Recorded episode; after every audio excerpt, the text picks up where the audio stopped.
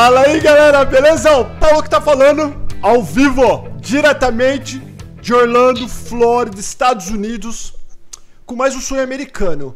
O sonho americano de hoje vai ser o melhor. Eu vou explicar para vocês por quê antes de eu apresentar todo mundo.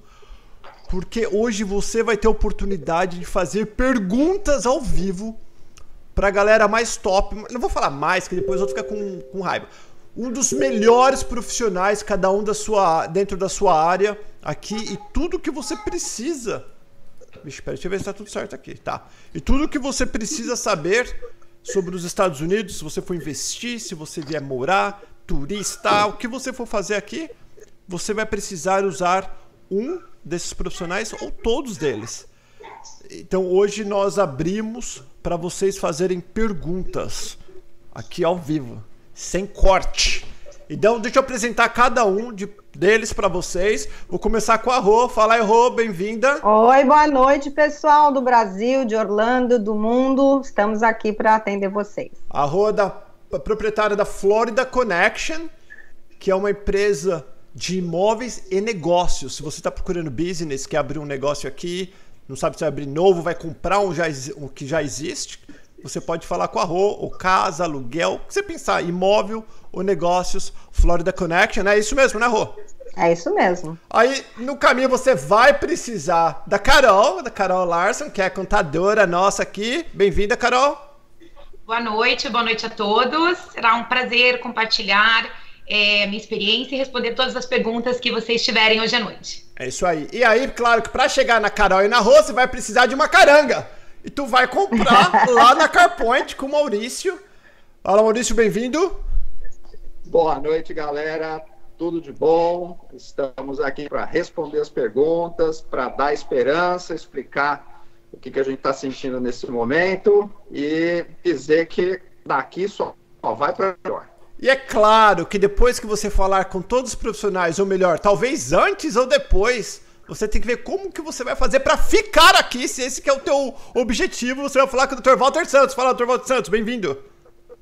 Bem, muito obrigado, Paulo. Prazer estar aqui com vocês e com os nossos amigos aí. Vamos responder aí o que, que a galera tá aflita para ver se a gente ajuda a resolver a situação deles. E é óbvio, para me ajudar aqui com as perguntas, nada mais do que o Cabelito. Cadê o Cabelito aqui, ó? Cabelito, bem-vindo, Cabelo. E aí, galera, boa noite, beleza? Estamos aqui para ajudar. Beleza, então é o seguinte, Cabelo. Nós, nós colocamos no Instagram um post, um stories para as pessoas deixarem o, a pergunta. O Cabelo vai primeiro responder a pergunta, vai fazer a pergunta que vocês deixaram no Instagram. Sobrando tempo, eu vou começar a pegar as perguntas daqui do chat. Combinado? Então vai, Cabelo. E cada convidado tem um minuto, estourando dois minutos para responder, para dar tempo de a gente responder o máximo de perguntas possível. Vai, Cabelito, Bom, pergunta então. Pra Rô. Primeira pergunta para Carol. Era pra Rô, Cabelo. Revis Lopes. Cabelo, ca ca o cabelo já chega bagunçando. Peraí, cadê o canal Perguntas? Cabelo, qual que é a foto que tá aqui, cabelo? Qual que é a foto do patrão, cabelo? É a Rô primeiro, cabelito. Assim, ó. Ah, desculpa, é a Rô. Perdão, perdão. Ca... Mas o, o chefe mandou, vamos responder. Ele não sabe qual que é a Rosana e qual que é a Carol. É, o cabelo não sabe, é verdade. Me confundi, a, a beleza dessa mulherada aí. Ah, olha só. Oi, isso mesmo. Vamos lá, então. O, o Nessa Fit, ele perguntou, pergunta então para para Rô. Posso comprar um imóvel estando nos Estados Unidos com visto de estudante? Como é que funciona isso? Pode, pode sim. A forma que você vai comprar é que vai fazer a diferença. Você vai pagar vista, você vai, você vai fazer financiamento, mas qualquer pessoa pode comprar um imóvel nos Estados Unidos. Então, a gente só precisaria ver como é a forma de pagamento para se ajustar ao seu status migratório. Né? A gente vai ter que comprovar a renda, é, ver se tem algum programa bom para estrangeiro agora que a gente está com essa situação do, da pandemia. Nós estamos com menos programas disponíveis de empréstimo para estrangeiro, mas a gente ainda tem. Né? Temos com 40%, com 50% de entrada, e é só a gente conversar para poder E, e, as coisas mudam todos os dias, tá? Tá muito dinâmico, a gente tem falado com os bancos, mas sim, a resposta é sim. Não vou passar de um minuto, senão vou levar não, bronca. não, não, tem problema. Eu quero até que você passe rapidinho. Hoje, tanto faz pro, pro investidor turista que só vem passear, ou no caso, o estudante que está morando aqui, qual que é o mínimo de entrada e ele, se ele for financiar, e ele tem que comprovar a renda do Brasil, no caso. Do Brasil, é.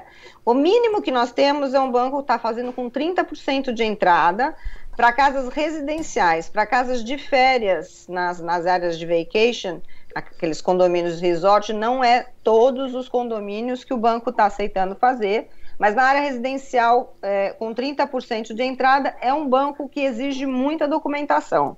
A gente chama de full docs. Então vai ter que ter imposto de renda, vai ter que a comprovação da renda que ele tem no Brasil e a gente vai ter que fazer tradução. É, é, é bem mais é, complexo esse processo, mas é 30% de entrada. E existem outros programas com um pouco mais de entrada, 40%, 50%, com menos exigências. É, um, é trabalhoso, não vou dizer que é, é uma coisa simples, mas a gente acompanha passo a passo e se a pessoa realmente estiver disposta, a gente consegue qualificar praticamente todo mundo. E rapidinho, só para completar essa pergunta. Se eu tiver, eu, tô aqui com visto estudante, só que eu tenho um business aqui. Eu comprei uma lojinha, eu tenho essa lojinha. Eu não trabalho, senão o Dr. Walter fala que eu não posso trabalhar. Mas eu tenho essa lojinha aí.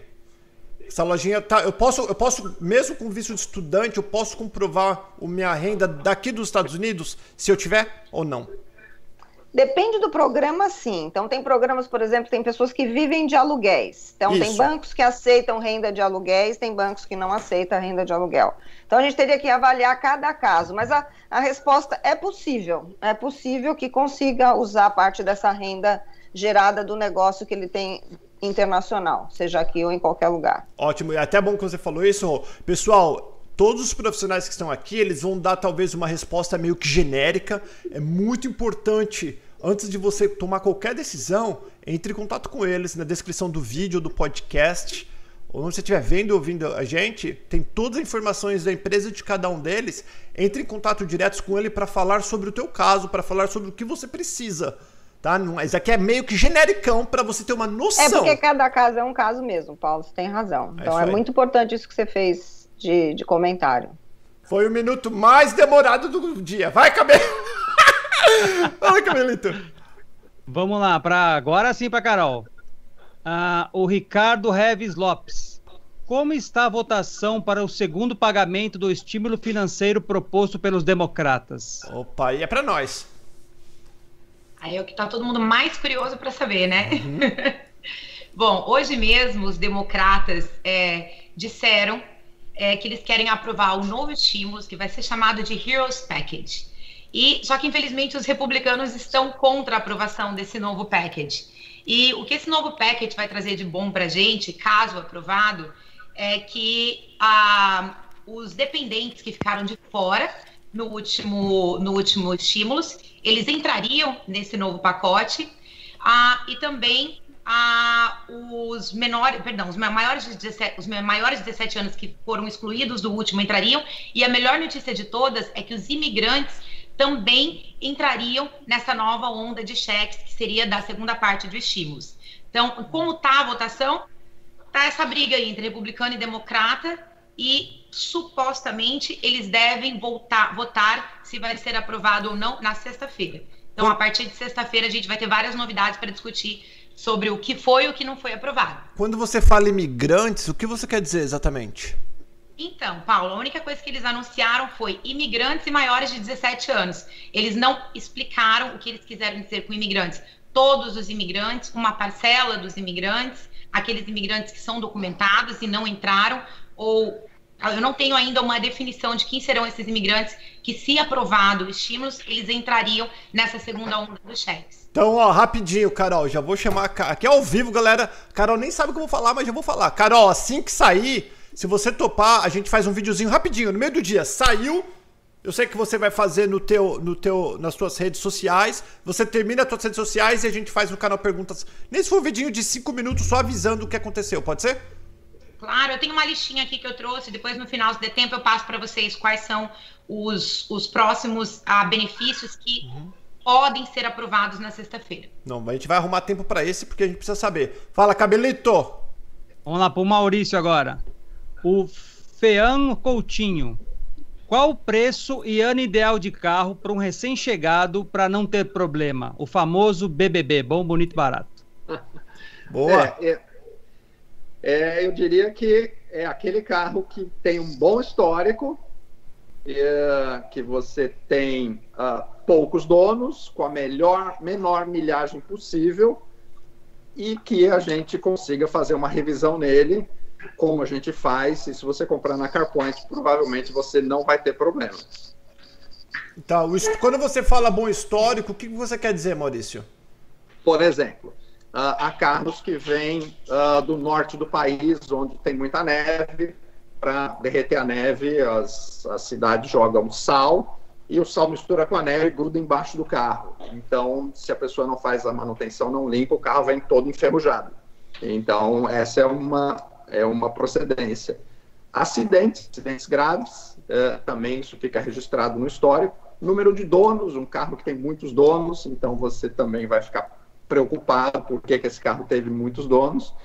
Então, eu acho que é, reparar em todos esses itens para que você possa fazer uma compra que tenha a menor possibilidade de dar uma dor de cabeça. Boa. Vai, Cabelito. Vou lá para o doutor Walter. O Coutinho pergunta. Não, perdão. A Lívia Mamedai. Lívia Mamedai. Ah, consigo dar entrada no meu visto EB2 ainda no Brasil? Já queria ir com o documento certo. Lívia, o visto EB2 ele requer uma petição pré-aprovada pelo Departamento de Imigração americano. Ele não é dado entrada no Brasil. Ele sempre, invariavelmente, ele será dado entrada aqui nos Estados Unidos. Você pode fazer a petição do Brasil e submeter do Brasil para cá, não há problema nenhum. Eles notificam estrangeiros no próprio endereço em cada país que a pessoa viva. Isso, isso pode.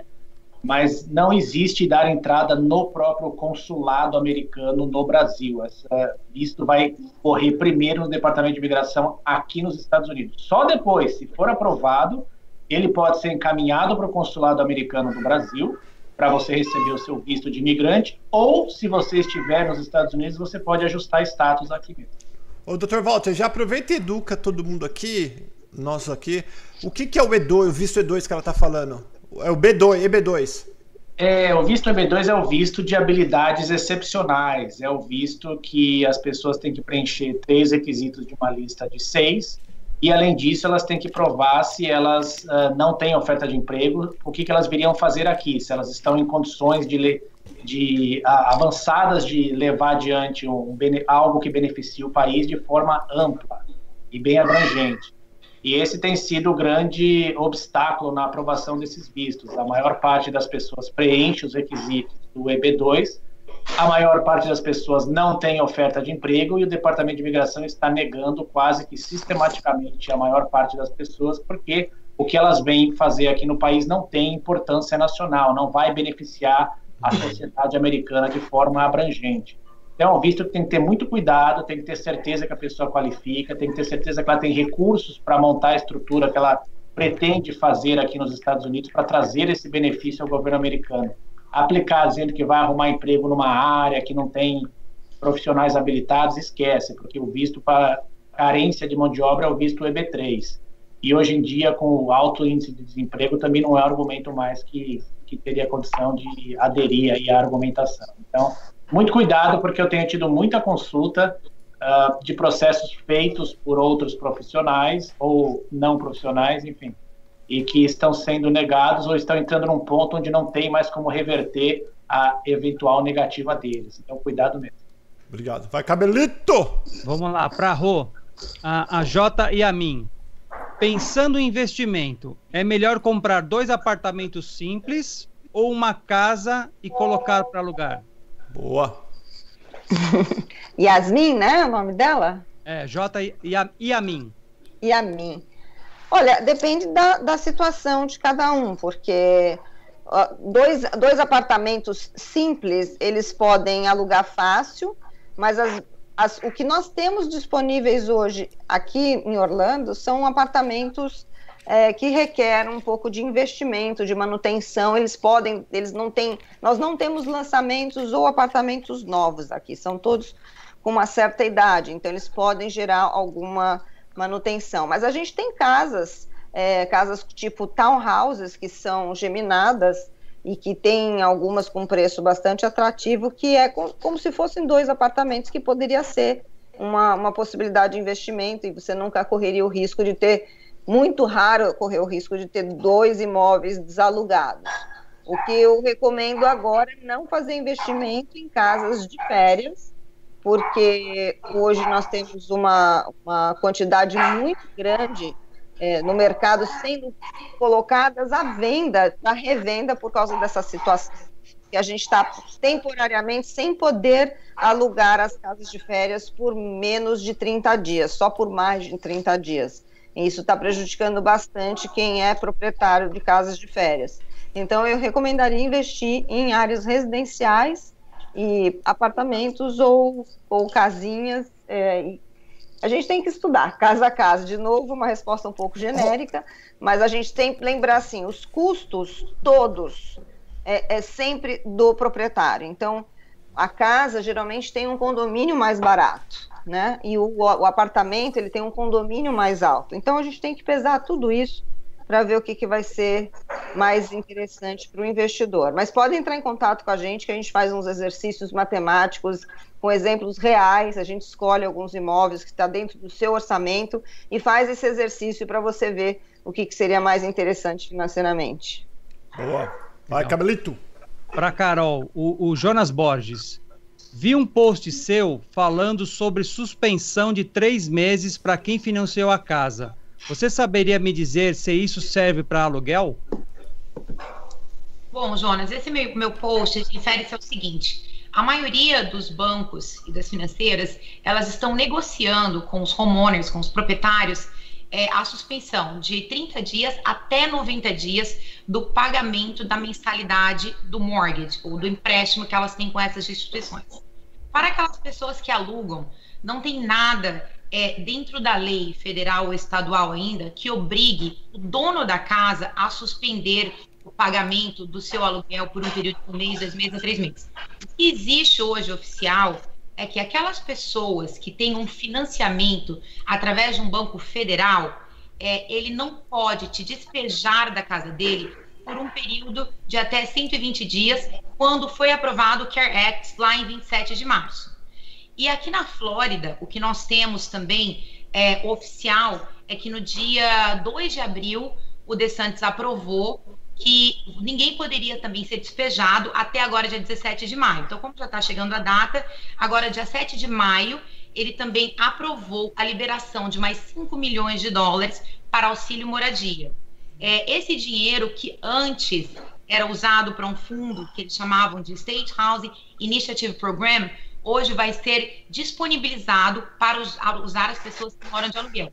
Eu ainda não tenho muito mais informação para passar como aplicar, como vai ser, porque também é uma coisa nova e, e como era um dinheiro que antigamente era usado para ajudar aquelas pessoas que foram usar, a, atingidas por desastres naturais, eu acho que eles, acho não, eles estão trabalhando a, no site para reestruturar de uma forma que a própria aplicação esteja adaptada agora para o Covid-19. Mas em breve, assim que eu tiver mais informações também sobre esses 5 milhões que foi liberado para ajudar as pessoas que moram de aluguel, é, eu vou estar tá passando informação. Muito legal. Fala, Cabeleto. Legal. Para o Maurício, o R-Loop. Ah, não, perdão, é outra aqui. É, Aqui, tá, não, é o R-Loop mesmo. Qual tipo de carro devemos ficar longe? Boa. Não, eu, eu acho que eu sei, Maurício. Tem um carro que ninguém gosta, pequenininho, Cruiser, PT Cruiser. Polícia. PT Cruiser. Olha, é, lidando com carro usado, eu diria assim, não tem é, uma marca que você hoje assim você fala, puxa vida, eu não, nessa marca não pode ser comprada.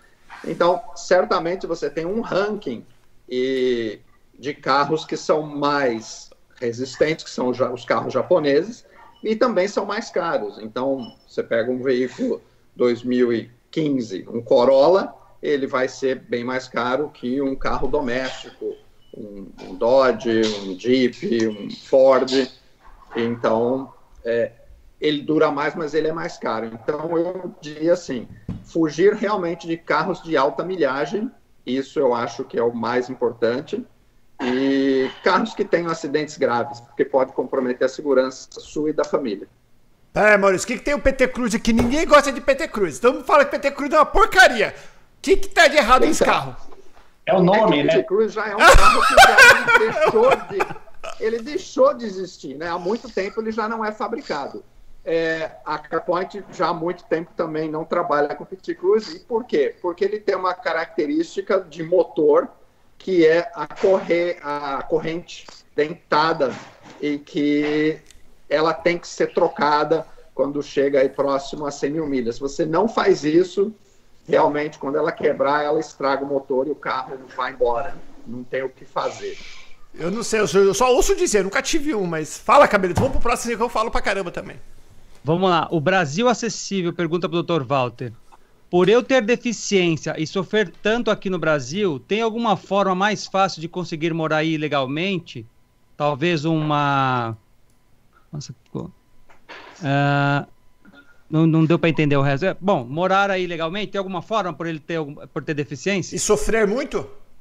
É, ele sofre muito no Brasil e quer saber se, se os Estados Unidos ele consegue morar legalmente de alguma forma por ter deficiência e sofrer muito no Brasil. Não, infelizmente não tem nenhuma categoria de visto de imigrante ou de não imigrante que beneficie portadores de deficiência física. Até porque, se houvesse, isso atrairia para cá todas as pessoas do mundo inteiro que tivessem alguma condição nesse sentido. É permitida a vinda para a, programas de tratamento, terapias, desde que a pessoa venha por um período determinado, sempre com a intenção de retornar para o seu país de origem. Ela viria, faria a terapia necessária, o tratamento necessário e depois retornaria.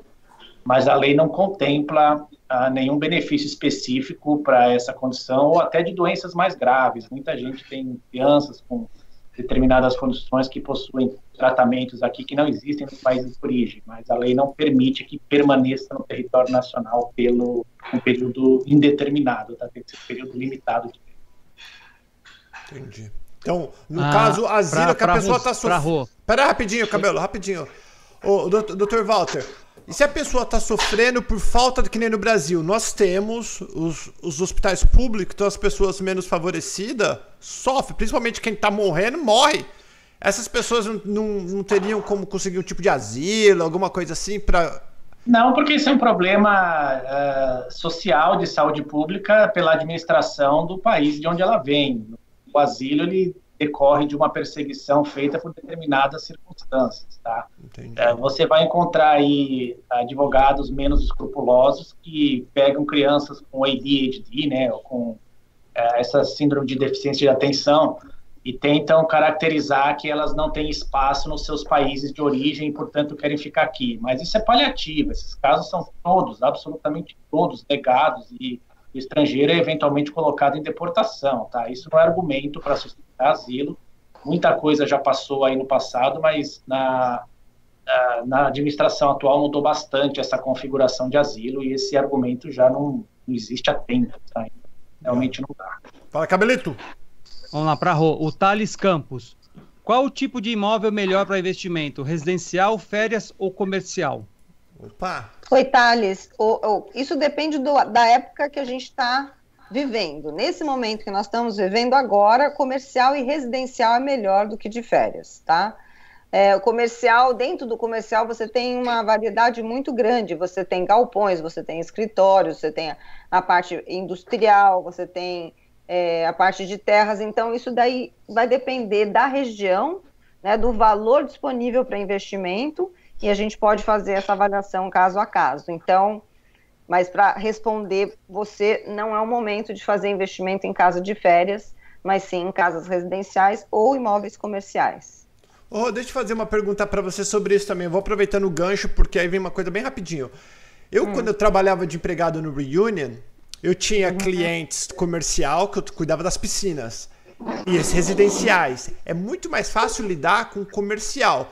Então, agora vamos colocar o contrário. Como assim, clientes comerciais? Explica então, por exemplo, melhor. eu tinha parque aquático que eu tomava conta e 16 piscinas públicas, que eram minhas. Ah, sim. E tinha mais 600 residenciais. Os residenciais enchem muito o saco. No, no, e o comercial não. O comercial não, é tranquilo. Para o investidor, por exemplo, se eu tenho uma casa para locação e eu tenho uhum. um business, no caso não sou eu, no caso é você que aluga, que você que administra, o comercial dá menos trabalho do que o residencial? Ou a mesma coisa? Pra... Não, eu acho que dá menos, sim. É, dá bem menos. Até porque, é, por contrato, a grande maioria dos contratos comerciais, eles deixam por conta do inquilino o conserto de ar-condicionado, de vazamento. É muito raro você ter é, um, né, um, um, um contrato comercial de aluguel onde que o landlord, né, o proprietário ou o administrador faça tudo. Então, e é diferente. No caso de aluguéis residenciais, principalmente aqui, diferente do Brasil, a gente é, é quebrou a máquina de lavar roupa, liga para o administrador ou para o proprietário, ligou o ar-condicionado, liga. Por isso que hoje a gente tem, a gente administra vários imóveis de investidores, porque eles estando no Brasil, fica mais difícil ainda essa administração, né? A gente precisa ter é, reações rápidas, é um, é um apazamento, você tem que mandar de imediato, não tem tempo de ligar para o Brasil, ver o que, que é. Então a gente tem essa administração bem firme, bem acirrada e cheia de regras, né? E cada condomínio pode ter as suas próprias regras. Então, se pode cachorro, se não pode cachorro, que tamanho de cachorro, quantos cachorros, né? Se, quantos carros que podem estacionar. Tem uma série de regras por condomínio também que a gente tem que conhecer e cumprir e ensinar o inquilino e o proprietário. Boa. Fala, Cabelito. Para Carol, Aline Souza. Tem uma pequena lavanderia com três empregados e tive que pedir ajuda do governo e tive ajuda do governo, pedido de ajuda do governo negado, o PPP. Existe uma forma de recorrer? A maioria dos bancos, Aline, que ofereceram o PPP, eu não sei qual a instituição financeira que você tem conta, eles enviaram um e-mail antes de realmente negar o empréstimo, falando o que estava faltando. Estava faltando alguma comprovação em relação aos seus funcionários, ou se você não fez através dos. Mas acho que ela disse que tem três funcionários, então ela deve ter enviado a prova de payroll. É, eu não sei qual foi o motivo que o seu foi negado, mas se você foi negada na sua instituição financeira, ainda está aberto, ainda tem um pouquinho de dinheiro disponível no PPP, você pode tentar reaplicar com outra instituição. Existem plataformas hoje o qual você não precisa sair aplicando instituição por instituição, você já aplica para várias instituições ao mesmo tempo, e aquela que achar a sua aplicação mais interessante e que você qualifica, vai tirar a sua aplicação dali e vai estar entrando em contato com você e vai dizer se você realmente vai é, ser aprovada ou não de acordo com aquela documentação que você enviou. Então, não existe é, realmente como é, fazer uma apelação depois que ela foi negada para o PPP com a sua instituição, mas você tem como aplicar através de uma outra instituição. E o que eu recomendo é que você é, escolha uma boa plataforma e que disponibilize vários bancos que você aplique de uma vez. Você não precisa perder tempo para ficar aplicando para vários bancos diferentes. Dá um exemplo de uma plataforma dessa, Carol. Olha, uma plataforma que eu tenho uh, usado bastante é o Lend eu tenho ficado bem satisfeita com os resultados. Então, assim que você entra já com os dados e você fala se a empresa tem funcionário ou não tem funcionário, se você é autônomo, se você vai usar o seu Schedule C ou vai usar o seu 1099, ele já direciona para aquela instituição que ele acredita que o tipo de documentação que você tem para aplicar, você se encaixa mais com o que eles podem disponibilizar. Entendi. Muito bom. Legal. Vamos lá, para o Mauricião agora. A Thaís René... Rerecinci. Ah, tem, tem muita diferença de valor entre a vista e parcelado? É, tem de acordo com o crédito. Então, é, vamos lá. Quando você vai fazer uma, uma compra à vista, realmente você vai ter um poder de negociação um pouco maior. Então, isso é uma vantagem. Uh, se você tem um crédito muito bom, então você consegue comprovar renda, você tem histórico de compras anteriores, você tem cartões de crédito no seu, uh, no seu report. Uh, você vai ter acesso a bancos com taxas bem competitivas e você vai comprar o seu carro já com essa aprovação feita. Então, você vai ter vantagem também. Agora, quando você não tem uh, o crédito, então o risco de uma operação de empréstimo de carro é muito grande. Então, realmente, você vai pagar um pouco mais por isso. Ô Maurício, quando é, é uma família recém-chegada, independente de documento, a gente lembra até quando o Thomas pegou o cartão de. O cartão não. O social dele nem dava nada, estava zerado. Um recém-chegado, esquece, não importa se documento ou não. Quando vai comprar o, o, o carro, é uma diferença bem grande de financiado e, e à vista? Então, aí vai. O que vai depender realmente é como as lojas trabalham. Então, existem lojas que só trabalham com uh, venda para quem não tem crédito. Então, é, aí talvez você tenha a possibilidade de ter um desconto maior. Uh, há lojas que não trabalham, só trabalham com uh, quem tem crédito. Então, é, esse tipo de, de loja não vai te dar desconto nenhum ou não vai nem, não vai nem pegar a sua aplicação, porque ela não trabalha com quem não tem crédito. E a CarPoint? Então, a CarPoint trabalha com quem tem crédito, com quem não tem crédito e quem tem uh, Tax ID, que é um tipo de comprovação uh, de que você tem um rendimento aqui.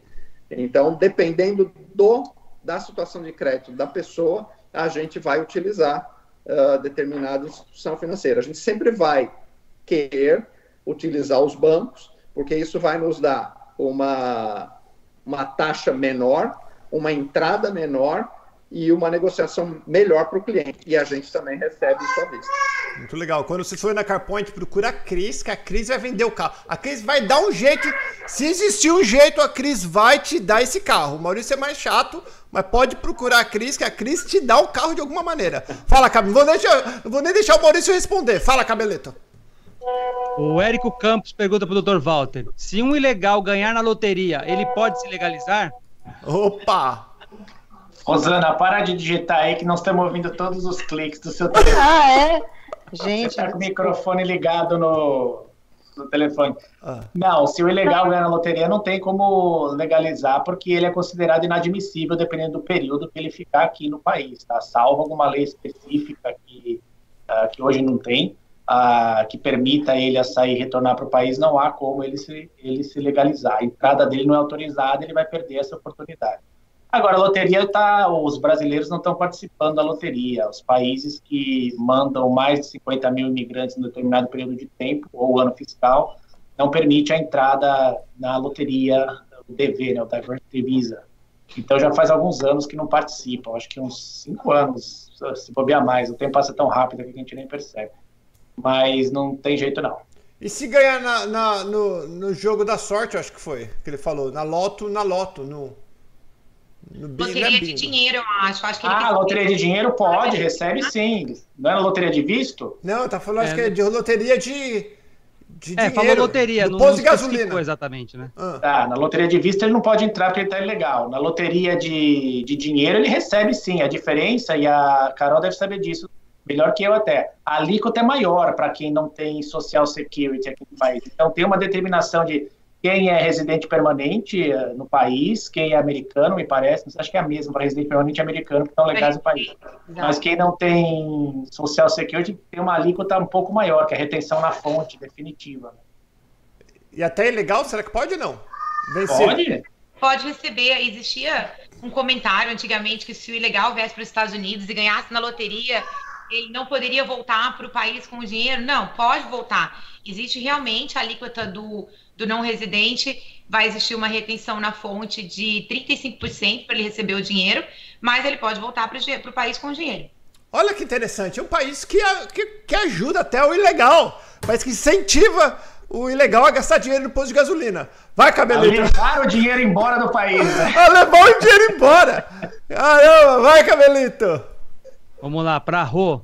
Uh, um recém-chegado pode financiar um imóvel com visto de turista? Pode, desde que ele consiga comprovar renda no país de origem. Então, a questão não é o seu status imigratório, mas é a forma de pagamento. Se você pagar à vista, não tem problema nenhum. Se você for fazer financiamento, a gente vai ter que comprovar a sua capacidade financeira para fazer os pagamentos mensais e para dar a entrada necessária para aquele imóvel. Eu sei que você não é, é mortgage broker, que você não é o banco, mas você faz isso um milhão de vezes. Quais, mas o que, que mais ou menos precisa, assim, bem rápido, quais documentos meu do Brasil que eu preciso mostrar para financiar uma casa aqui? Então, se você é um funcionário que recebe olerite, eles vão pedir justamente o seu imposto de renda, né, os seus olerites e, e o, um extrato bancário que mostra onde você tem o dinheiro da entrada depositado, né? Isso eu estou falando em linhas gerais. Sim. Se você é empresário, ele vai pedir que o contador mande o documento de contador, mostrar que ele é registrado realmente como um contador e vai pedir uma carta do contador falando qual é o seu rendimento anual, qual é o seu prolabore e, eventualmente, também o extrato bancário que comprova é, o valor da entrada que você vai ter que dar para financiamento do banco. Alguns bancos exigem que você tenha também numa poupança ou numa conta de investimentos o valor para o pagamento, por exemplo, de seis meses de prestação ou de um ano de prestação. Então, depende do programa disponível naquele momento e para aquela pessoa. Eu sempre digo, né, que o, o, os, os programas de financiamento eles dependem do imóvel, né? Tem imóveis que são qualificados para um tipo de financiamento ou para outro. Então, é o imóvel, a pessoa em si, o crédito pessoal, né? E os programas disponíveis pelo, pelo sistema financeiro naquela, naquele momento.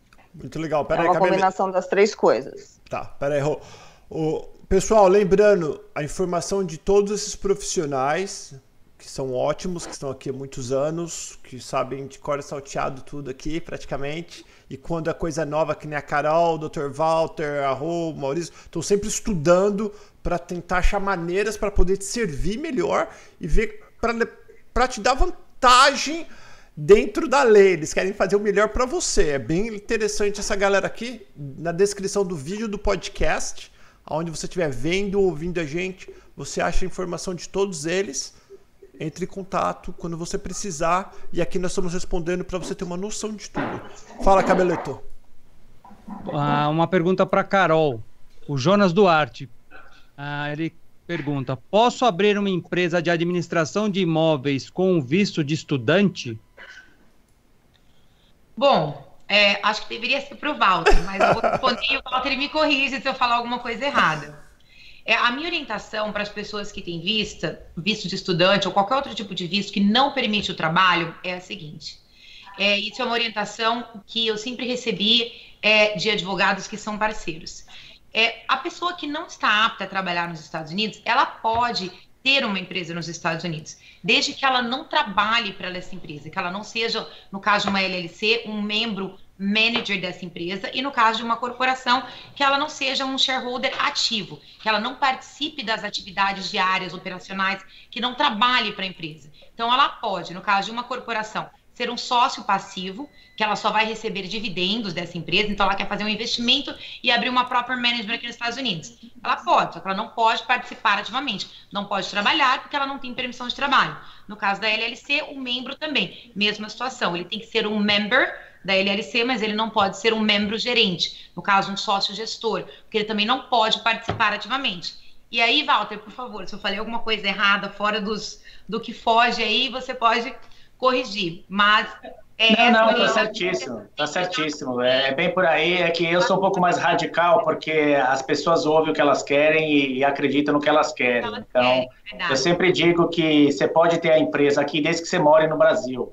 Eu dou esse critério, se a empresa pode funcionar com a pessoa morando no Brasil, aí quando ele vem aqui passear ou quando ele vem estudar, por certo que a empresa mantenha a sua vida independente e autônoma. Então aí não compromete. Mas a maior parte das pessoas a gente sabe que não é bem essa. E só deixa eu corrigir, te corrigir, desculpa. É, é, é adicionar também para o Dr. Walter e para Carol, só para clare, clarear aqui, até com visto de turista, né? Por exemplo, se eu sou um turista e eu tenho uma grana, eu quero investir aqui, eu vou lá na Carol, ela pode abrir o O que for para mim. Esse é, o caso, esse é o caso da maioria dos investidores, né? A maioria uhum. dessas pessoas que compram casa é, de vacation home aqui, eles não têm um visto, eles só vêm para cá uma vez ao ano, ficam 10 dias, 15 dias, então eles têm um visto de turista. E quando eles fazem a aquisição desse imóvel, normalmente a aquisição é feita através de uma pessoa jurídica. Então eles têm uma empresa aqui nos Estados Unidos, a qual eles são membros passivos ou sócios passivos, então é somente para receber o aluguel quando eles não estão usando o imóvel. É uma forma de negócio que eles não participam, eles só recebem os lucros. Então, deixando bem claro e ressaltando também o que o Walter falou para vocês, é, pode sim ter uma empresa, não, só não pode infringir a regra imigratória de que vocês podem trabalhar. Mas aí eu não posso passar pra, pra, por esse mérito aí. Boa. Fala, Cabeleto. Vamos lá para o Maurício. A Tati Barbe, Barbeto. Posso comprar um carro na Flórida e fazer o primeiro emplacamento na Virgínia, por exemplo? Como é que funciona isso? Boa. Pode, Tati. Isso é uma coisa que a gente faz comumente. As pessoas que estão chegando, às vezes, uh, não, não se sentem confortáveis em comprar o carro no estado de destino. Então, chegam, param na CarPoint e compram o carro e vão dirigindo até o estado de destino. Então, a CarPoint hoje já tem clientes em pelo menos de 18 a 20 estados. E como cada estado tem um, um sistema tributário diferente, então uh, e a Flórida mantém acordos fiscais com esses uh, com esses estados, então a gente consegue uh, orientar o cliente, a gente dá a documentação necessária, explica como que tem que ser feito. É, a registration, né, que a gente chama, fazer a documentação para pegar a placa no estado de destino tranquilo. e como que vai, Maurício? Ó, quem tiver cachorro, coloca no mútuo aí, que eu não sei quem que é. Bom, todo mundo, todos vocês têm cachorro aqui. Não sei se a Carol tem cachorro. Você tem cachorro, Carol? Eu acho que o cachorro é do Maurício, eu não tenho cachorro. Eu não, também não tenho. A cachorra tá bem quietinha lá, viu? Tá trancada lá na garagem. Eu já mute myself. Ah, é o cachorro. E da última vez era você que não tava dando certo a conexão. Rô, Rô vai dar comida fala, pro fala. cachorro, Rô. Olha lá. Posso perguntar? Ô Maurício, então rapidinho. É, eu ia te perguntar. Tá, eu vou na CarPoint, compro, financio o que seja. Como que eu vou dirigir sem placa? O que que, como que eu vou chegar até o, o estado, o outro lugar? Ok, então, ao sair da CarPoint, a gente vai te colocar uma placa temporária, que ela tem validade para 30 dias, e você tem esse período para chegar até o estado de destino e registrar o carro nesse estado de destino, obter a placa uh, para você poder, uh, poder rodar com a placa daquele estado. Não é recomendável você comprar um carro no estado da Flórida com a placa da Flórida e depois se mudar e não mudar essa placa, porque a pessoa vai ser sempre alvo de uh, paradas policiais para averiguação, quer dizer, o que, que você está fazendo no outro estado com uma placa da Flórida. Boa. Cabelito? O Elton Barbosa pergunta pro Dr. Walter: casamento gay pode dar documento? Foi o, peraí, foi o Elton ou foi o Cabelo que perguntou isso daí? Ah. Elton Barbosa. Fala, doutor. Pode sim, Elton. Uh, existia o DOMA, o Defense of Marriage Act, que há alguns anos atrás foi uh, derrubado. Acho que ainda foi na época do Obama, se não estou enganado. O tempo passa muito rápido aqui nesse país. E antigamente só podia existir casamento para fins federais entre um homem e uma mulher.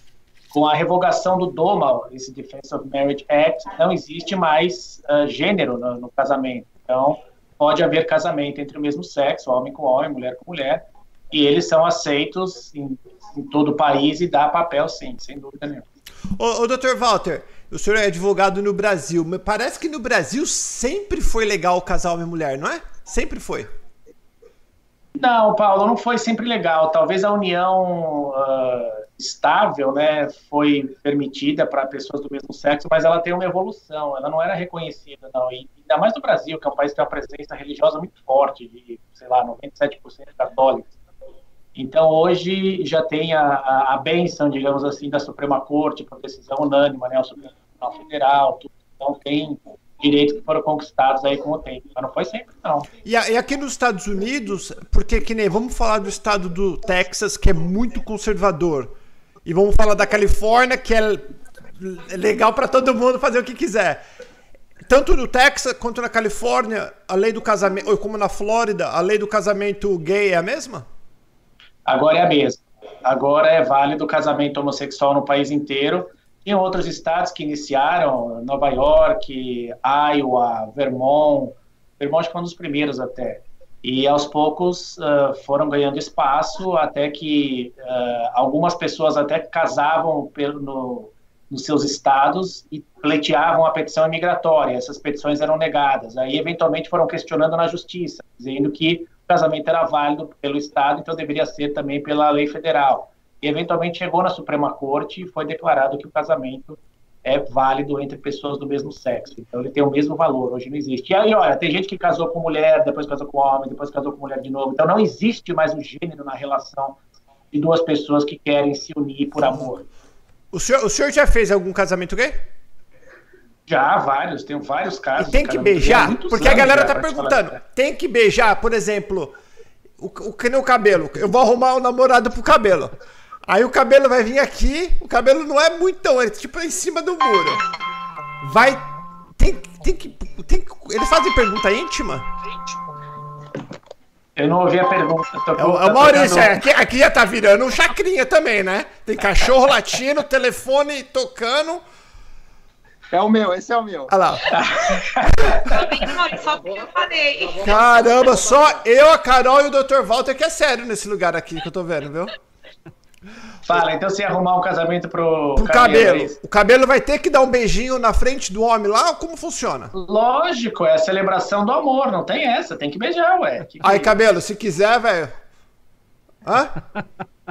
Olha, Paulo, é, ah. isso é, é, é, eu acho que é bem procedente essa pergunta, porque é, a gente percebe, na CarPoint a gente tem vários uh, clientes casais que são homossexuais e vêm até a Carpote com um pouco de receio, talvez pelo tipo de comportamento do brasileiro, e, e porque a gente que já está aqui há tanto tempo, a gente já está aqui há 15, 16 anos, para a gente é uma coisa assim, é, é, o fato de respeitar claro. essa orientação sexual, ela é mandatória, né? A gente, em nenhum momento, a pessoa é branca, é preta, é, é judeu, é, é, é homossexual, para a gente é um cliente, né? E acho que para todos nós.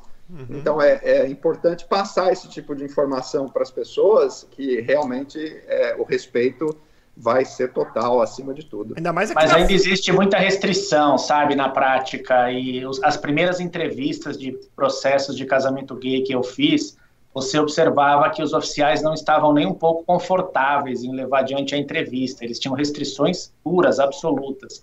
Eu tive um caso de uma pessoa que até desfez um casamento, divorciou, porque uh, encontrou, era uma mulher, encontrou o marido com outro homem na cama, ela pediu divórcio e depois, ao renovar o brincar, estavam negando o brincar dela porque ela divorciou antes dos dois anos dela do brincar provisório. E, eventualmente, a gente ganhou os recursos, conseguiu reabrir o caso, foi numa outra entrevista, o oficial entrevistou ela e, no final, ele ainda falou para a gente, eu não posso dizer isso para vocês, mas eu não entendo porque com tanta mulher por aí, um homem quer ficar com outro homem. A gente virou um um para o lado, todo ficou quieto e saiu de perto. Quer dizer, a questão da orientação sexual é, é íntima realmente de cada pessoa. E você convivendo, como o Maurício mencionou, com clientes que, que são homossexuais, você acaba entendendo uhum. as necessidades deles e vê até o sofrimento de todos eles que levaram tantos anos para conquistar esse espaço e realmente, quando fala sair do armário, poder dizer abertamente qual é a sua orientação sexual, sem medo de ser penalizado ou julgado pelos próprios familiares, amigos e pelo mundo aí fora. Mulheres que foram casadas mais de uma vez, que têm filhos e que sempre tiveram o desejo homossexual e que finalmente puderam levar adiante aquilo que elas sentem. Então, é, é uma realidade e, e é bom ver que é por uma coisa assim é por amor, não tá, ninguém está contaminando ou causando mal a qualquer pessoa. São hábitos sociais, é uma coisa que a gente tem que se acostumar, mesmo que a gente uh, possa, uma pessoa ou outra, não gostar dessa realidade. Cabelo, você está entre amigos ao vivo. Vai, sai do armário. Fazer a pergunta para a Rô. uh, a escolinha Red Bull Manaus Estou me mudando para os Estados Unidos, mas posso alugar um imóvel antes, estando ainda estando no Brasil? Pode, pode, só que você vai ter que confiar nas fotografias e confiar na gente, na escolha melhor do imóvel para você. e para sua família. Então a gente sempre vai perguntar bastante sobre quais são as suas necessidades, qual é o seu orçamento, se você tem criança em idade escolar que precisa estar próximo de uma escola de, de boa classificação, né? Se você vai precisar de transporte, é, porque aqui a gente sabe que Orlando é uma cidade que você precisa ter carro. São poucos os lugares que você tem ônibus passando. Então a gente vai perguntar todas essas informações para você.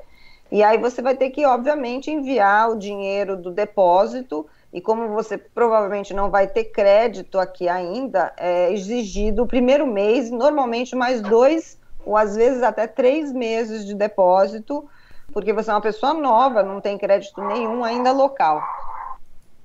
Boa. Tá. Uma pergunta para Carol, do HV. Sou handman, marido de aluguel, e me disseram que tenho direito ao seguro-desemprego, mas sou autônomo. Será que tenho direito? Se sim, como fazer? Desculpa, mas eu esqueci o nome da pessoa que perguntou, cabelo. Tá só como HV, ele colocou ah, só HV. Tá. Bom, então, é, a pessoa que é self-employed, que é autônomo, agora tem direito a seguro-desemprego. O processo é um pouquinho diferente, porque a pessoa ela tem que fazer a aplicação normal que a pessoa que é employee, ou seja, empregado, ela deve fazer, e logo em seguida ela é redirecionada para uma outra aplicação, que é como se fosse um outro site, onde ela vai complementar as informações dela. Esse processo está um caos agora. Eu sempre venho falado nas últimas uh, lives que a gente fez, e ao invés de melhorar, está ficando pior. Então, todas as pessoas que eu tenho contato, a maioria das aplicações que eu mesma fiz, é, eu ainda não tenho resultados positivos e pessoas que chegaram e falaram: olha, já comecei a receber. Para não falar que eu não conheço ninguém, eu conheço duas ou três pessoas que realmente começaram a, a receber o seguro-desemprego na Flórida.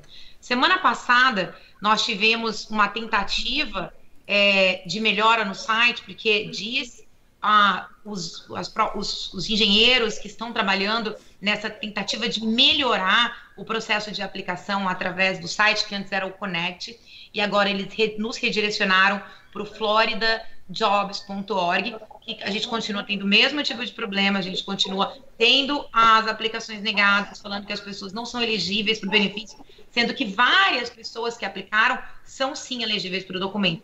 E vários, vários conflitos de informações, tais como o próprio governador da Flórida fez um statement dizendo que a partir da data tal nós não precisávamos mais entrar no site do Connect e fazer o claim daquelas duas semanas que eram obrigadas, que são obrigatórias, né, que eram obrigatórias antes do Covid. Então, aquela pessoa que recebe seguro-desemprego, a cada duas semanas, ela tinha que ir, agora voltou o requisito, no site online e falar, olha, continuo desempregada, manda o meu cheque. Então, tinha sido eliminado esse requisito devido às dificuldades técnicas do site e agora voltou em vigor. Só que o governador falou num, no, no, no statement que ele deu a semana passada, dizendo não, está eliminado. Só que não está eliminado, tem que ser feito. Então, é muito conflito de informação, ninguém sabe o que está acontecendo.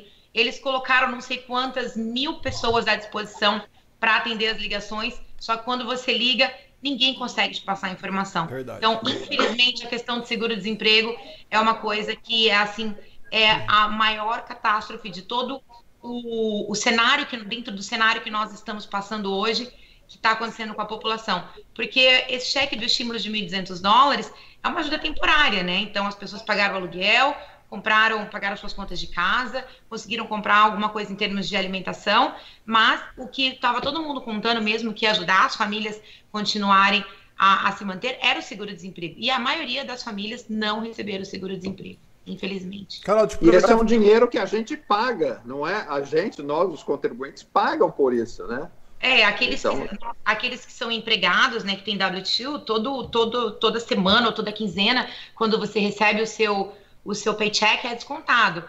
É, o que foi estendido o benefício, Maurício, foi para os autônomos, né? Mas também que no, no, fundo não deixam de pagar imposto, né? O self-employed paga uma alíquota de imposto altíssima, 15,3% de self-employment tax, mais income tax, que no fundo ele acaba pagando mais do que, mais do que aquela pessoa que é empregada, porque ele paga os dois lados, né? Ele paga o lado dele e o lado, o lado do patrão. Então é um benefício que foi estendido para a gente entender. Deveria estar pronto, né? Deveria estar disponível e pronto para ser usado. Como? Deveria estar disponível e pronto para ser usado pela é. população. É. Deixa, é, deixa... E agora, não, já tem vários advogados aí, o Walter deve estar mais por dentro do que todos nós, porque essa questão de seguro-desemprego está me deixando tão nervosa ver a, o desespero das pessoas. E eles estão, tem a, um grupo de, de, de advogados que está reunindo, vários escritórios reunindo pessoas para entrar com claim quanto de ou né, Walter?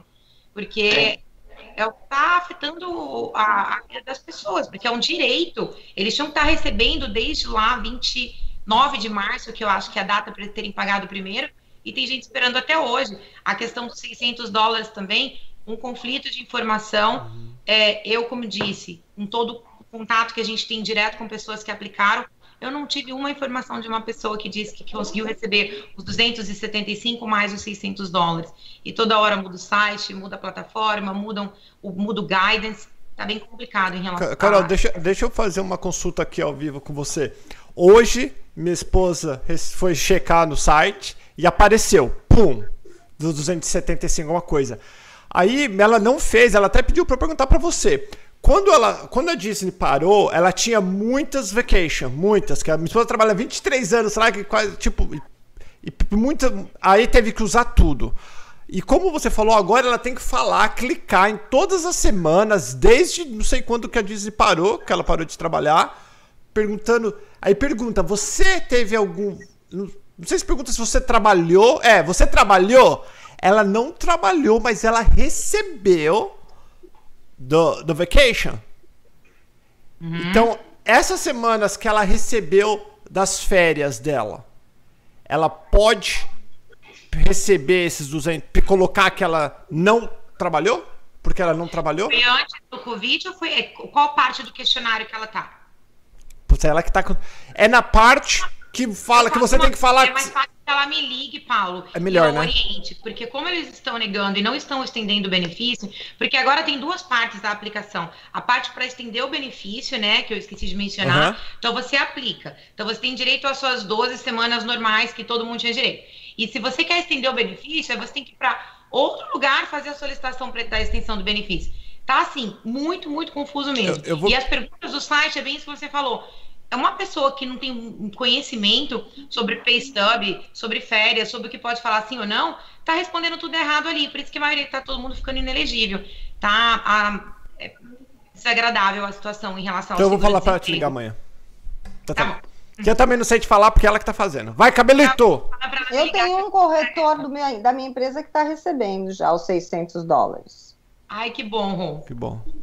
Um. Você sabe que faz tempo que pediu? Hum, não sei.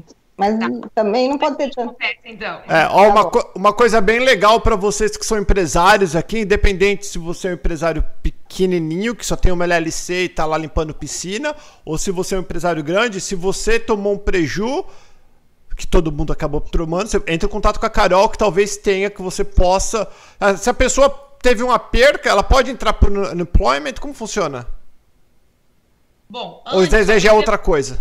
Eu vou ficar só aqui. Podia aplicar, só podia aplicar para o seguro-desemprego antes do Covid aquelas pessoas que eram employees uhum. e cumpriam alguns pré-requisitos. A grande diferença agora, after a Covid, é, depois da, que tudo começou, é que aquelas pessoas que são autônomas também podem solicitar. E outro detalhe que também viram agora é que muitas empresas adotaram uma medida de redução de horas. Então, uhum. antigamente, se suas, você não trabalhava full time ou por algum motivo seu patrão reduziu as suas horas, você não tinha direito a pedir seguro-desemprego por isso. Então, aquelas pessoas que tiveram as horas reduzidas, hoje também têm o direito de pedir o seguro-desemprego. Então, eles incluíram o autônomo e eles incluíram as pessoas que tiveram empregados que tiveram horas reduzidas.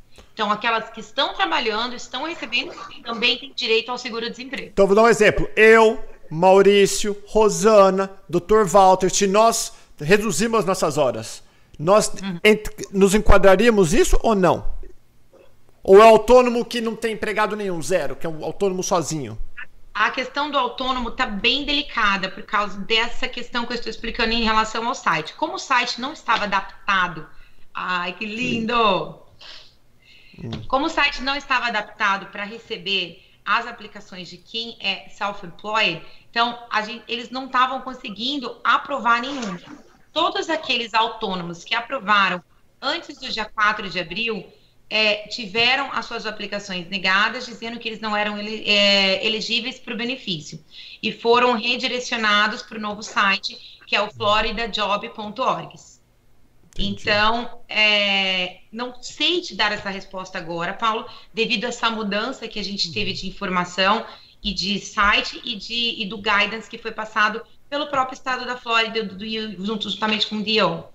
Eu não vou voltar nesse governador chato, que esse governador... E eu... Pra lá. Fala, Cabelo, o tempo tá tirar, tá voando. Tem que tirar, tem que tirar, Paulo. Hoje vamos tirar, vamos fazer uma campanha para não desastre. colocar tirar esse cara um que tá muito ruim. E o anterior que causou tudo isso, que diminuiu o orçamento do, do, do da plataforma do seguro-desemprego. Sai fora. Vai, vai, Cabelito, vai que eu vou, eu vou dar, vou dar cinco, 10 minutos extra por causa que nós estouramos. E eu que falei muito. Vamos lá, é pro, pro Maurício. O Alfredo Borges pergunta: existe uma tabela FIP nos Estados Unidos? Sim, existe, Alfredo. É, temos o kbb.com, é, é, um dos sites. Existe o nada.com, é uma outra fonte muito usada por bancos também. E as lojas, né, os dealers, eles utilizam uma tabela que é paga, que é chamado Black Book. Aí você tem que realmente fazer uma assinatura e pagar. Mas é, público, você tem o kbb.com e você tem o nada.com. Muito bom. Eu vou, eu vou emendar uma pergunta, Maurício. É, o seguro aqui no Brasil ele é baseado na tabela FIP. O carro, você vai fazer o seguro, é baseado na tabela FIP. Aí também, o seguro, quando vai reembolsar caso tenha uma perda total, é, é baseado nessas tabelas ou é um acordo que você faz direto com a companhia? Não, você é a companhia de seguro ela vai seguir uma dessas tabelas Uh, realmente a companhia de seguros sempre vai se aproveitar um pouco dessa situação, então uh, as pessoas recebem um pouco menos do valor de mercado, e mas é baseado num preço de mercado de uma dessas tabelas. Muito legal. Pessoal, eu sei que o nosso tempo está acabando. Cadê eu? Aguenta a mão aí que eu vou fazer mais um. Depois do Dr. Walter, eu vou dar mais um loop. Aí já era. Mas não esquenta a cabeça que eles voltam de 15 em 15 dias. E a descrição aqui deste bate-papo tem a informação de todos eles. Vai ver a rede social. Antes de chegar perguntando, chutando porta, vai ler a rede social deles, ver o que eles já estão falando, que tem muita informação boa. Tem outros vídeos que eu já fiz com eles. Ficam de olho, entre em contato e não faça besteira. Calma. Vai, cabelo, bem rápido. Vamos lá. A Thaís Terenciani pergunta para o Dr. Walter. Será que o ano que vem o filho de um turista ainda pode estudar em escola pública? Ô, oh, doutor Walter. Na verdade, é, turista não pode estudar em escola pública, tá? Isso é uma violação ao status imigratório não é permitido pela lei imigratória. Muita gente vem para cá de turista e coloca o filho na escola, mas não pode. A pessoa está violando o status de turista. Mesma coisa que trabalhar com o status de turista. Tá? Essa é uma violação ao status de turista. O que acontece é que as escolas públicas não podem perguntar o status imigratório do estrangeiro. Tem uma decisão da Suprema Corte, por 5 votos a 4, de uma lei do Texas, que veda esse tipo de pergunta. Por quê? Porque o Texas é um estado que tem muita gente cruzando a fronteira e tinha muita gente ilegal. Há uma diferença entre quem cruzou a fronteira para tentar a vida na América, que ele já se autodetermina como residente, que ele veio para ficar. Ele não está tirando vantagem do sistema. O turista entrou pelo aeroporto, ele foi perguntado qual é o motivo da sua viagem, turismo, quantos dias você vai ficar, duas semanas, onde você vai ficar, no hotel XYZ ou na casa que eu aluguei, não importa e ele depois utiliza a, o fato de estar aqui para matricular o filho na escola. Mas se o governo descobrir, essa é uma violação ao visto de turista. Então, uh, teria que vir em âmbito federal qualquer diretriz diversa, ou do jeito que a política está hoje em dia aqui nesse país, é não duvido nada que nenhum estado mais conservador questione até essa decisão anterior da Suprema Corte e baixe uma lei proibindo esse tipo de matrícula em escola pública. Rapidinho, Cabelo. Doutor Val, tudo bem. Não pode, a gente sabe que não pode, mas nós sabemos que tem 13, quase 13 milhões de documentado. Desses 13 milhões, vamos falar que 5 milhões tem filho. Desses 5 milhões tem dois filhos, são 10 milhões de crianças estudando sem poder estudar. Quais são as consequências, se é que pode ter consequência, Se eu já tô ilegal, eu tô ferrado. Tipo assim, já tô ilegal. É. O, o, o que pode Aí tá, acontecer? o, o raciocínio utilizado pela, pela Suprema Corte foi exatamente esse. Eles diziam: essas famílias estão aqui, cruzaram, estão tentando asilo ou qualquer outra forma de legalização. Ou não, simplesmente entraram e estão a, a, soltos aí pelo país. Ok. Se o governo negasse às crianças a possibilidade de estudar, geraria um problema social ainda maior. Porque essas pessoas estão aqui, elas não vão voltar. E negar às crianças a oportunidade de educação implicaria em deixar essas crianças na rua, sujeitas a abuso dos próprios pais ou de terceiros, ou até a trabalho, sendo que elas não têm é, idade suficiente para engajar em trabalho. Em consequência, um abuso resultaria em outro abuso e tornaria ainda pior a questão social, até possibilitando que elas enveredassem pela via criminal e acabasse até prejudicando a sociedade americana. Ou seja, decisão da Suprema Corte é melhor que elas fiquem dentro da escola do que elas fiquem na rua. Agora, aí você está falando de um raciocínio voltado para a pessoa que cruzou a fronteira, que é aquele que já entrou para ficar aqui, Paulo. Ele não veio aqui simplesmente para. Uh, ele não deu uma representação errada para o governo dizendo eu estou indo passear para vir e colocar filho na escola. Já tivemos várias, várias lives aí no passado, onde relatamos casos concretos de pessoas que mandavam os filhos para estudar, esses menores de idade eram apreendidos na fronteira quando chegavam no aeroporto, e depois para tirá-los dos abrigos juvenis, aí era, era o parto, eram dois meses às vezes, uhum. eles poderem sair. Tinha que vir o pai ou a mãe do Brasil, ficar com a criança, tinha tempo limitado de visita. O problema é gravíssimo. Isso resultava também no cancelamento do visto e a criança é deportada para o seu país de origem. Então, não façam, não façam, porque isso espalha com facilidade. Tem blogueiros, youtubers dizendo isso. Pode matricular que não tem problema. Não, tem problema sim. O que não tem é questionamento por parte da escola. Mas a escola não questiona porque ela não pode. Isso é um problema, acho que o Maurício também já sabe disso, que eu vi, acho que um post dele antigo. O condado de Orange, uma época, estava com problema orçamentário, porque as crianças não conseguiam acompanhar as aulas em inglês e tiveram que contratar professoras que falassem português para ensinar para essas crianças e criar grupos próprios de crianças que falavam português. Então, isso atrapalha o próprio desenvolvimento do Estado, da Flórida e do sistema educacional. Portanto, cuidado, porque as consequências podem ser. Tenho três é, páginas sobre isso, Paulo, é. A gente sempre é, eu acompanho esses posts do Dr. Walter, a gente sempre expõe isso às pessoas que estão chegando, porque elas não sabem disso. Então tem muita gente que está chegando, vai comprar o carro na CarPoint, no meio da conversa a gente vai explicando isso, porque ela não tem noção. E muitas dessas pessoas estão vindo até para aplicar para um visto. Então, inicialmente estão com visto turista e depois querem aplicar para um visto e falam, olha, se você for descoberto lá na frente que você colocou a criança quando estava com visto de turista, você pode ter o seu visto negado. Então, é, a gente sempre procura orientar o pessoal a respeito disso. Muito boa. Vai, Cabelito, vou fazer a última rodada. Vai para a Rô. Pergunta para Rô. O Tarik Diego. Qual a média do aluguel de uma casa para um casal e uma filha de três anos em Orlando? A criança pode dormir no mesmo quarto dos pais? Complicado, né? Você tá multa, Rô, tá? Por isso que tava um silêncio gostoso aqui. Eu tô com um neto rodando, cachorro. Telefone. Trabalhar de casa não é fácil, não, né? Respondendo. Mensagem, o retorno. Mensagem, né? Não, olha, o, um casal e uma criança podem morar no, num apartamento de um quarto, né? Podem, mas existe sim uma regra é, imposta pelos bombeiros. Então, você tem um número é, máximo de pessoas que podem morar naquele imóvel. É, e, e, eu, e, cada condado tem as suas regras.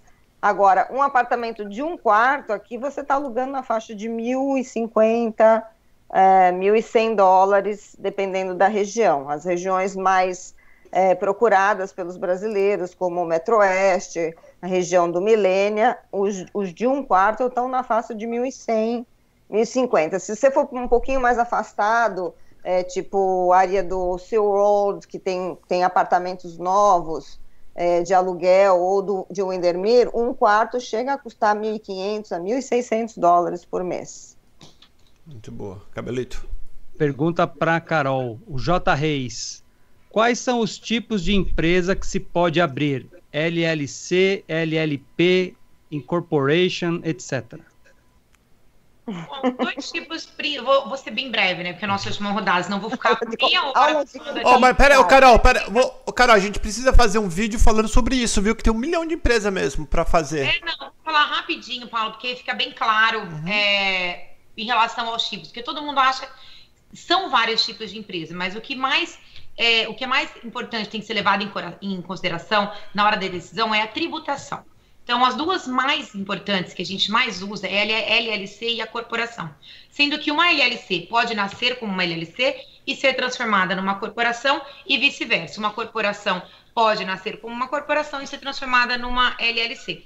É o tipo de tributação. Uma LLC, ela naturalmente nasce como uma partnership se ela tiver pelo menos dois membros. Então, como ela é tributada? Ela não paga nenhum tipo de imposto e todo lucro ou prejuízo, ele é transferido para a pessoa física dos sócios. Então, quem paga o imposto de renda é a pessoa física. A grande vantagem da LLC, é, mas que também a corporação também tem, é que ela protege em 100% o patrimônio dos donos. Então, existe proteção limitada ao patrimônio dos donos. O que é um grande engano quando muitas vezes as pessoas mencionam que isso não acontece na corporação. Existe sim, tem essa separação entre pessoa física, o que está no teu nome, e o que você tem no nome da sua empresa. É, e nós temos também a S Corp, que é muito usada, e a S Corp ela tem uma tributação muito parecida com a da LLC, porque era uma pass-through entity, então todo lucro ou prejuízo também é levado para a pessoa física. Lembrando que esse tipo de empresa não pode ter acionistas que sejam não residentes fiscais. Então, quem mora no Brasil, é, que não, ah, não tem green card ou que não ah, se qualifica pelo teste de presença, ah, ou que não, tem, ah, que não é cidadão americano, não pode ter esse tipo de empresa. Então, para os brasileiros que pretendem mudar para os Estados Unidos, os dois tipos de empresas que a gente recomenda é a C Corp e a LLC.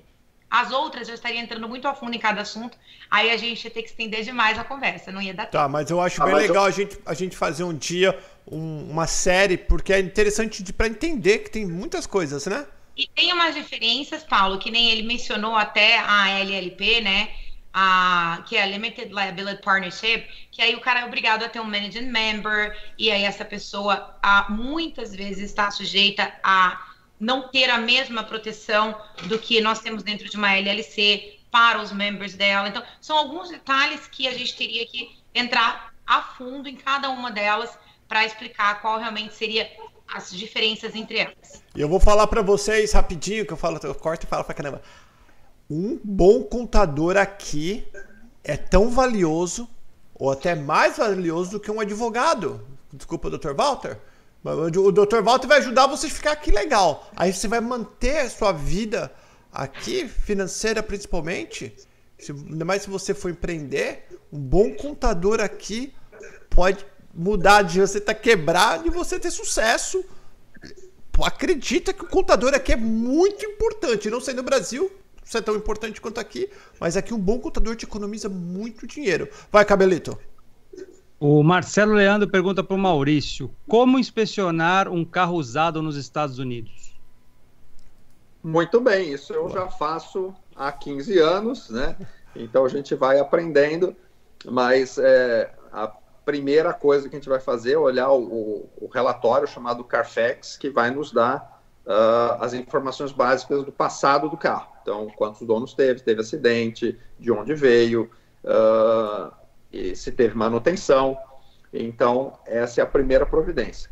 Uh, uma vez passado por essa primeira seleção, você vai avaliar o carro fisicamente. Então, vai usar os seus uh, uh, os seus sensores, né? Vai olhar, ver se fisicamente, por dentro e por fora, ver qual é a condição. Uh, você vai ouvir, então você vai ouvir barulho de, de motor e você vai dirigir, né? Então, principalmente para os carros que são mais velhos, você vai prestar atenção em motor, transmissão e ar-condicionado, que são as coisas mais importantes e caras. E quanto mais novo é o carro, uh, maior é o nível de detalhes. Então, é, como o brasileiro ele é um pouco detalhista, às vezes ele está comprando um carro lá 2004, 2005, que custa 2, é, 3, 4 mil dólares, e ele está preocupado se está batidinho, se tem risco, etc, etc. Enquanto que a preocupação deveria ser realmente com o motor e transmissão, que o motor de transmissão por um carro vai ser mil, mil quinhentos, dois mil e o carro custa três mil. Então eu diria realmente isso para tomar cuidado é, e utilizar todas essas é, formas de você avaliar bem o veículo. Ô Maurício, eu lembro que eu estava com você um dia, foi até uma família que veio comigo. Perguntaram sobre o amortecedor, como tava. Você falou, ah, deve estar tá aí, ué. O amortecedor não se olha aqui, né? Então, são coisas que às vezes o, o, brasileiro ele se preocupa realmente com essa questão. Ah, suspensão. Se o carro, principalmente se o carro é da Flórida, aqui é tudo plano, você não tem subida, não tem descida, você não tem buraco.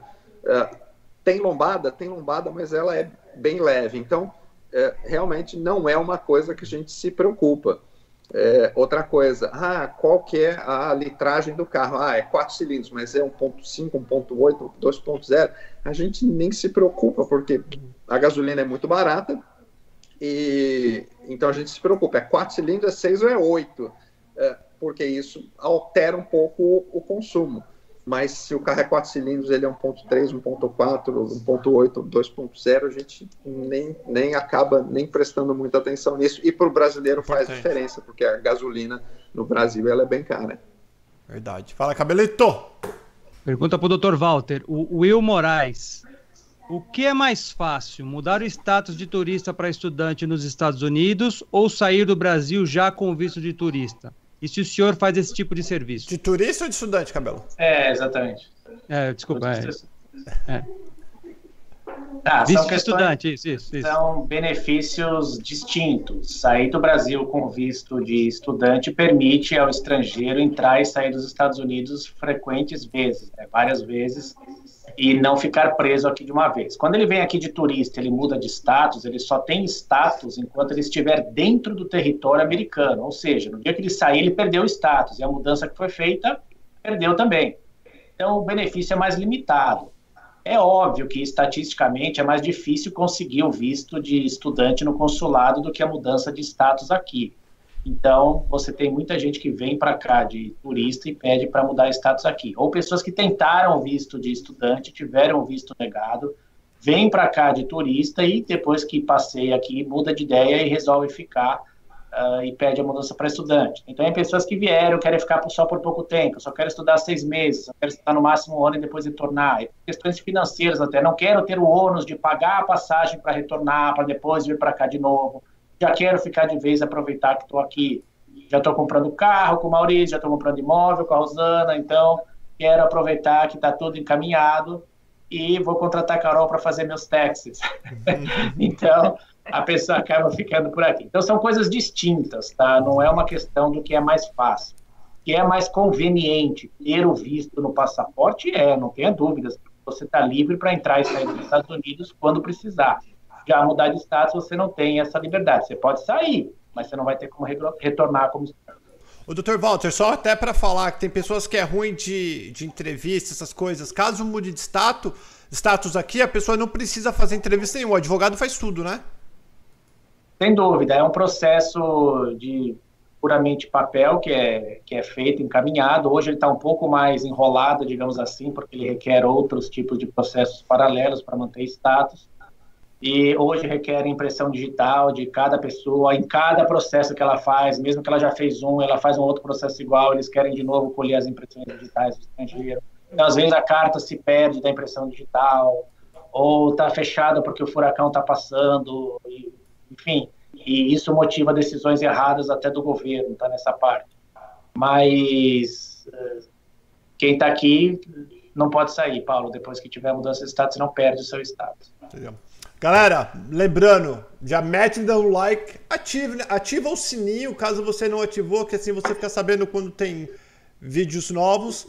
Em duas semanas, eu acho que vai ser no dia 26 disso. No dia 26, toda essa turma vai estar aqui de volta no canal Perguntas. Talvez a gente faça as perguntas e respostas de novo, talvez um pedacinho, eles vão atualizar a gente sobre o que está acontecendo, ou talvez a gente venha com um tema diferente, não importa. O que é importante é vocês pegam essas informações, conversa com o marido, mulher, aquela coisa toda, entre em contato com os profissionais antes de achar qualquer coisa, antes de perguntar para um cara que não tem nada a ver.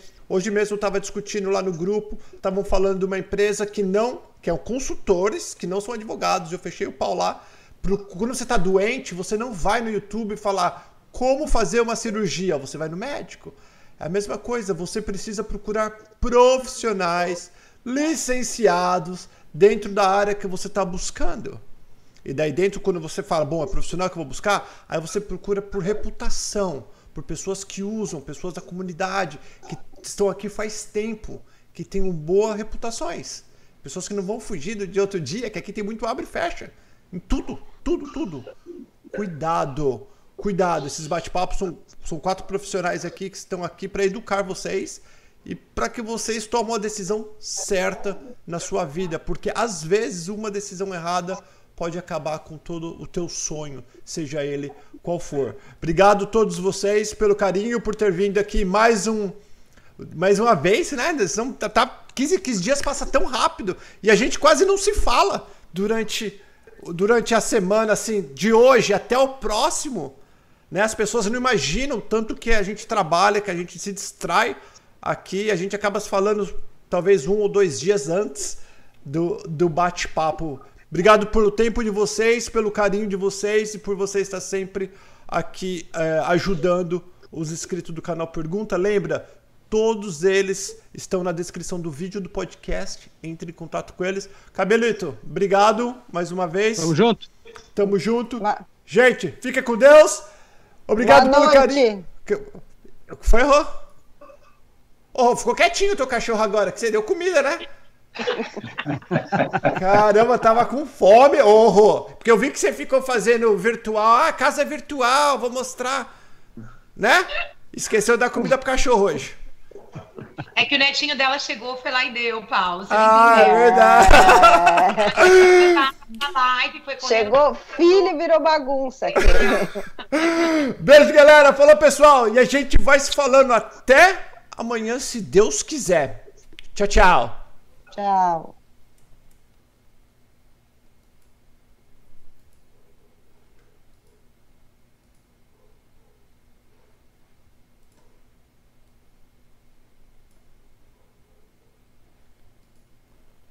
Ai, caramba.